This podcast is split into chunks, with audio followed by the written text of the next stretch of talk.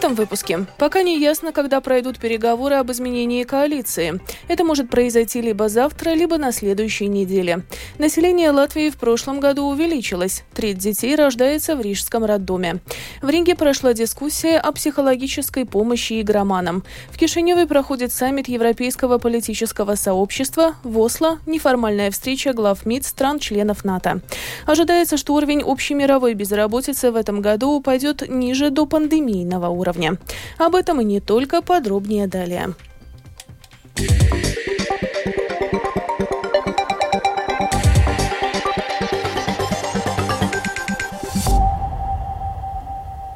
Пока не ясно, когда между тремя политическими силами, формирующими правительство, начнутся переговоры о дальнейшей работе после президентских выборов или об изменении коалиции завтра, 2 июня или на следующей неделе. Об этом сообщает агентство «Лето». На данный момент продолжаются переговоры между партнерами по коалиции о графике, который бы устраивал всех. Обещано, что как только станет известно время переговоров, об этом также сообщат представителям СМИ. Как следовало из высказываний политиков, первые переговоры премьер-министра, лидера нового единства Кришини Сакаринша об изменении коалиции могут состояться с двумя другими политическими силами, силами, которые формируют правительство, объединенным списком и национальным объединением. Ранее Каринш в интервью СМИ признал, что переговоры планируется начать уже завтра, 2 июня. Представитель объединенного списка, министр внутренних дел Марис Кучинский также ранее указал, что первые переговоры запланированы запланированы на эту пятницу. Напомним, что после президентских выборов новое единство решило начать переговоры о возможностях расширения существующей коалиции, в том числе о возможностях сотрудничества с Союзом зеленых и крестьян. Между тем, национальное объединение не хочет работать в расширенной коалиции, которые могут присоединиться с АЗК и прогрессивные, проголосовавшие за избрание президентом страны кандидата от нового единства Эдгара Ренкевича. Об этом заявил программе «Спред Ар Делфи» лидер нацблока Райвис Дзинтерс негативно отзывается о расширенной коалиции и еще один партнер нового единства по правительству – Объединенный список. В начале этого года в Латвии проживало более миллиона восьмисот тысяч человек. Это почти на полпроцента или на 7300 человек больше, чем годом ранее. Как отмечает Центральное статистическое управление, из-за отрицательного естественного прироста население сократилось почти на 1%, но увеличилось на 1,2% за счет миграции. Она в основном выросла за счет украинских беженцев, которых официально насчитывается в Латвии более 20 тысяч. Сегодня Международный день защиты детей. Латвийцы хотят, чтобы в стране была более благоприятная социальная среда, чтобы дети меньше сталкивались с наркоманами, бомжами, разными криминальными элементами и теми, кто распространяют наркотики. Но в связи с войной в Украине сейчас на первый план вышел и аспект безопасности. Это показал опрос, который провел сегодня в Риге наш корреспондент Михаил Никулкин. В Международный день защиты детей мы решили узнать у людей на улицах Риги, от чего, по их мнению, нужно в первую очередь защищать латвийских детей. Прозвучали различные мнения. Люди упомянули и насилие в семьях и на улицах, и российскую агрессию в Украине. Также прозвучали такие факторы, как алкоголь, наркотики, буллинг со стороны как сверстников, так и учителей и родителей. Проблемой назвали и низкую информированность самих детей о проблемах, связанных с алкоголем и наркотиками. Pirmām kārtām no Krievijas uzbrukuma, protams, jāaizsargā bērni Latvijā. No vardarbības ģimenē, no vardarbības uz ielas. No sliktiem vecākiem, tā es saprotu. No narkomāniem, no, no dzērājiem. Nu.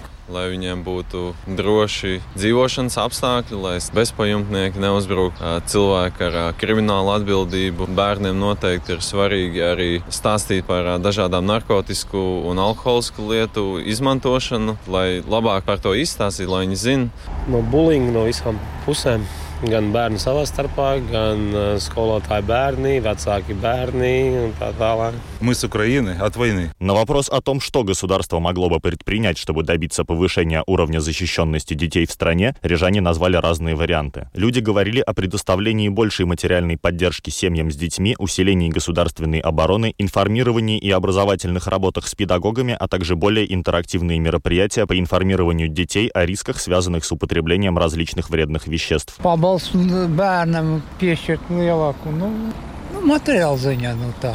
Stiprināt aizsardzību valsts, kā arī stiprināt valsts policiju un iestādes, kas nodarbojas ar ģimenes un bērnu aizsardzību.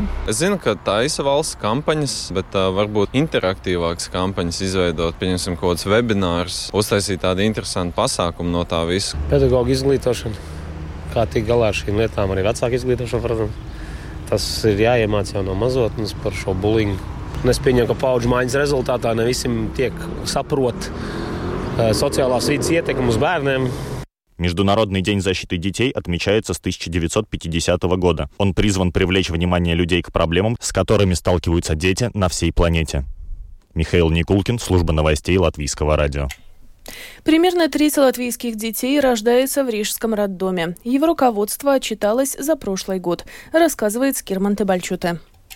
В прошлом году в Рижском роддоме родилось 5167 детей. Это на 699 малышей меньше, чем годом ранее. Тенденция снижения рождаемости наблюдается по всей Латвии.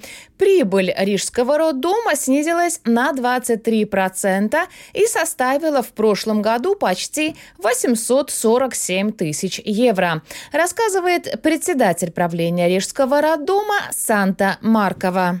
Lepojamies ar to, ka, lai Показатели немного ниже, чем в прошлом году, но мы гордимся тем, что роддом год закончил с положительным балансом. Несмотря на многие вызовы, такие как ковид-кризис в начале года, война в Украине и последовавший за ней спад в экономике.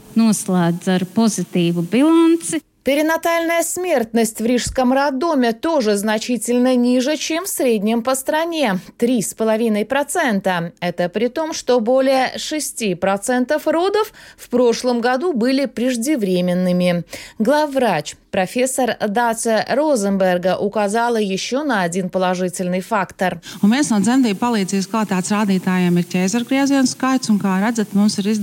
Одним из показателей качества родов является количество кесаревых сечений. В последние годы нам удалось их число снизить.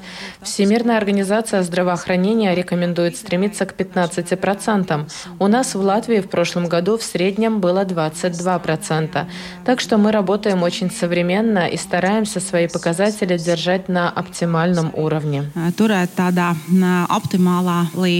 Инвестиции в прошлом году составили 861,5 тысячу евро. Они вложены в основном в медицинские устройства и аппаратуру, а также построен внешний лифт для людей с особыми потребностями и мамочек с колясками. Скирман Тебальчут и служба новостей Латвийского радио.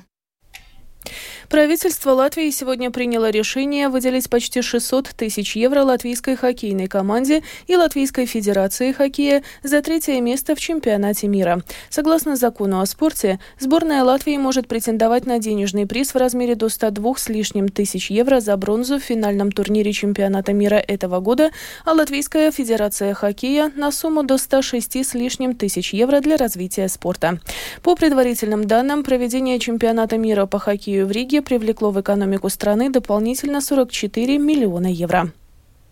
На Южном мосту сегодня перевернулся грузовой прицеп с деревянными досками. Полиция получила вызов на место происшествия после 16 часов. Водитель грузовика, который ехал по направлению от улицы Краста в Пардаугову, не справился с управлением и врезался в ограждение, из-за чего прицеп и опрокинулся. Также на, место происшествия, на месте происшествия произошло столкновение двух легковых автомобилей. При этом движение транспортных средств по Южному мосту нарушено не было. На этой неделе в Агинскалнце введены две зоны пониженной скорости. Одна на территории между улицами Калнцема, Маргрета, Смаза Номотню, Номотню, Лапу и Мелнсила, а вторая между улицами Калнцема, Маргрета, Смаза Номотню, Марупес, Лепес и Железной дорогой. Максимальная скорость движения в данных зонах составляет 30 км в час. Как бороться с зависимостью от азартных игр и помочь близким игроманов? Этот вопрос сегодня обсуждали представители инспекции по надзору за лотереями и азартными играми, а также эксперты. Подробнее о прошедшей дискуссии и проблеме азартных игр в Латвии в сюжете Михаила Никулкина. В сегодняшней дискуссии об оказании психологической помощи игроманам и их близким эксперты рассказали о проблемах, с которыми сталкиваются в своей повседневной работе. Например, зависимые от азартных игр люди часто врут и тщательно скрывают от близких свою проблему, пока ситуация не становится критической. Другая проблема – уверенность людей в том, что они смогут справиться со своей зависимостью сами. Из десяти новичков, которые приходят в общество анонимных игроманов, на постоянной основе в нем остаются в среднем два человека. Чтобы снизить риск рецидива у людей, зависимых от азартных игр, важно параллельно с запретом оказывать им и их близким профессиональную психологическую помощь. Консультация предоставляет психолог инспекции по надзору за лотереями и азартными играми Элина Брила. Она рассказала латвийскому радио о трех главных вызовах в борьбе с зависимостью от азартных игр.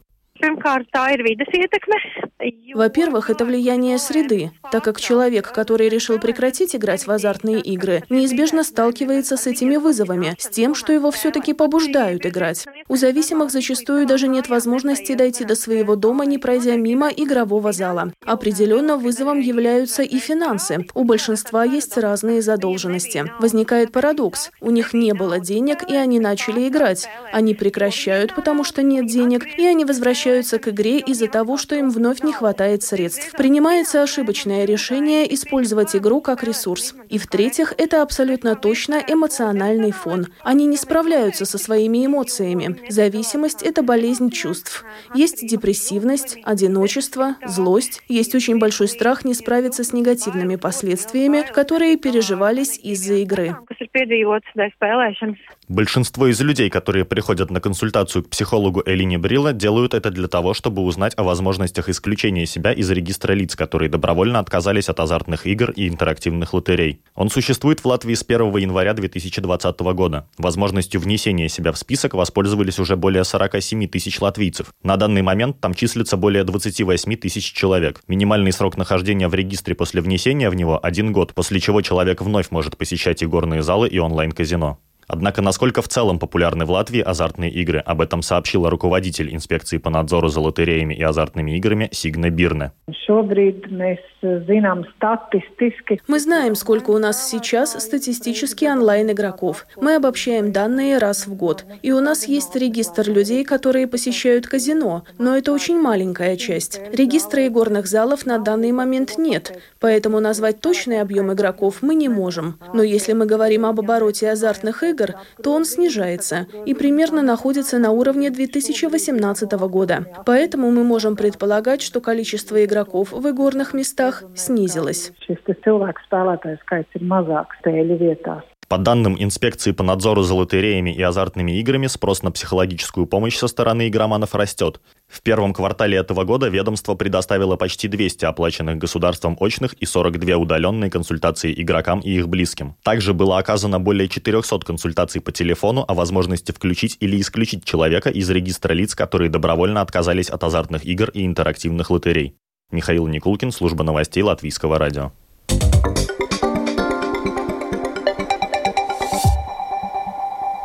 Продолжаем выпуск. Сегодня в столице Молдовы, Кишиневе, проходит саммит Европейского политического сообщества. В нем принимают участие лидеры 27 стран Европейского Союза и 20 государств и правительств, не входящих в ЕС. Обсуждается сотрудничество в сферах безопасности, энергетики и связи. В саммите также принимает участие президент Украины Владимир Зеленский.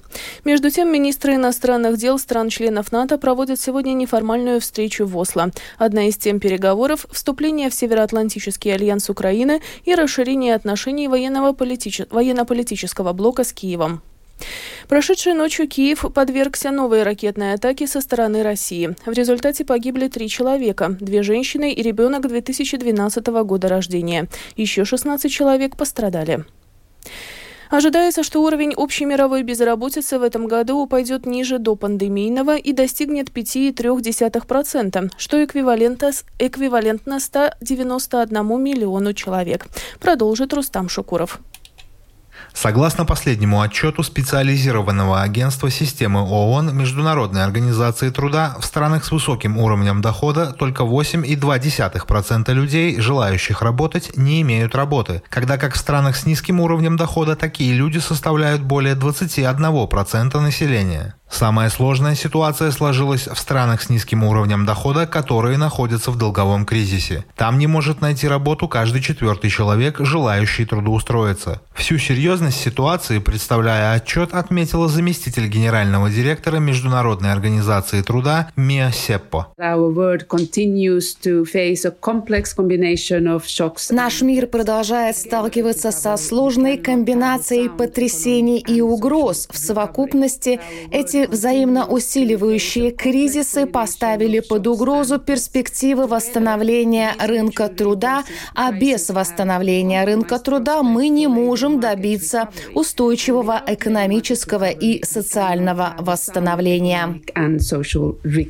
По словам СЕПа, в 2023 году глобальный дефицит рабочих мест вырастет до 453 миллионов. Причем женщин, ищущих, но не находящих работу, будет в полтора раза больше, чем мужчин. Согласно докладу Международной организации труда, рынок труда Африки больше всего пострадал во время пандемии, что объясняет медленные темпы восстановления на континенте. В отличие от богатых стран, долговой кризис на всем континенте и очень ограниченное фискальное и политическое пространство означают, что лишь немногие страны Африки могут внедрить комплексные пакеты стимулирования, необходимые для ускорения экономического восстановления. Ежегодная стоимость таких мер, по словам СЕППО, составит около 1,6% ВВП. Это серьезные, но не невозможные инвестиции. СЕППО предположила, что эта сумма может быть профинансирована за счет отчислений на социальные нужды, налогов и международной поддержки. Инвестиции в социальную защиту приносят экономическую выгоду, добавила она. СЕПО также настаивает на том, что необходимость социальных инвестиций в странах с низким уровнем дохода должна быть рассмотрена в срочном порядке в рамках продолжающейся глобальной дискуссии о реформе международной финансовой архитектуры. Она также отметила, что согласованные действия по обеспечению занятости и финансирования социальной защиты населения могут помочь восстановлению и реконструкции. При этом особое внимание должно уделяться повышению квалификации и переквалификации рабочей силы, чтобы подготовить ее к более экологичному и цифровому миру труда. Рустам Шукуров, служба новостей Латвийского радио.